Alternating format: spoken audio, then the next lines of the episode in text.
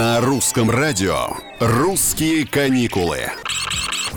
Привет, с вами Петр Кузнецов, и у меня сразу же к вам довольно неожиданный вопрос. Вы спите в самолете? Ну или пытаетесь это сделать? Прекращайте. Сон на борту может быть действительно опасен из-за перепадов давления. Речь прежде всего о взлете и посадке. Когда вы бодрствуете, вы одним глотком, хорошо двумя, убираете причиняющую дискомфорт заложенность ушей.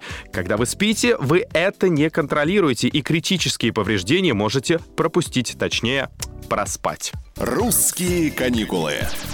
Кроме того, на взлете и посадке турбулентность может быть более серьезной, а также остается высокий риск аварийных ситуаций. Поэтому эксперты рекомендуют дождаться момента, когда самолет наберет высоту, а уже потом засыпать. Однако и во время полета важно правильно расположиться в кресле. Идеальным решением будет подложить что-то под голову, например, кофту, капюшон от толстовки или плед.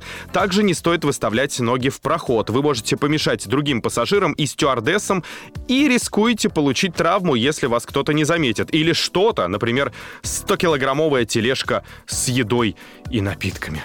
На сегодня все. Путешествуйте легко и ярко. И с русским радио, конечно. Пока.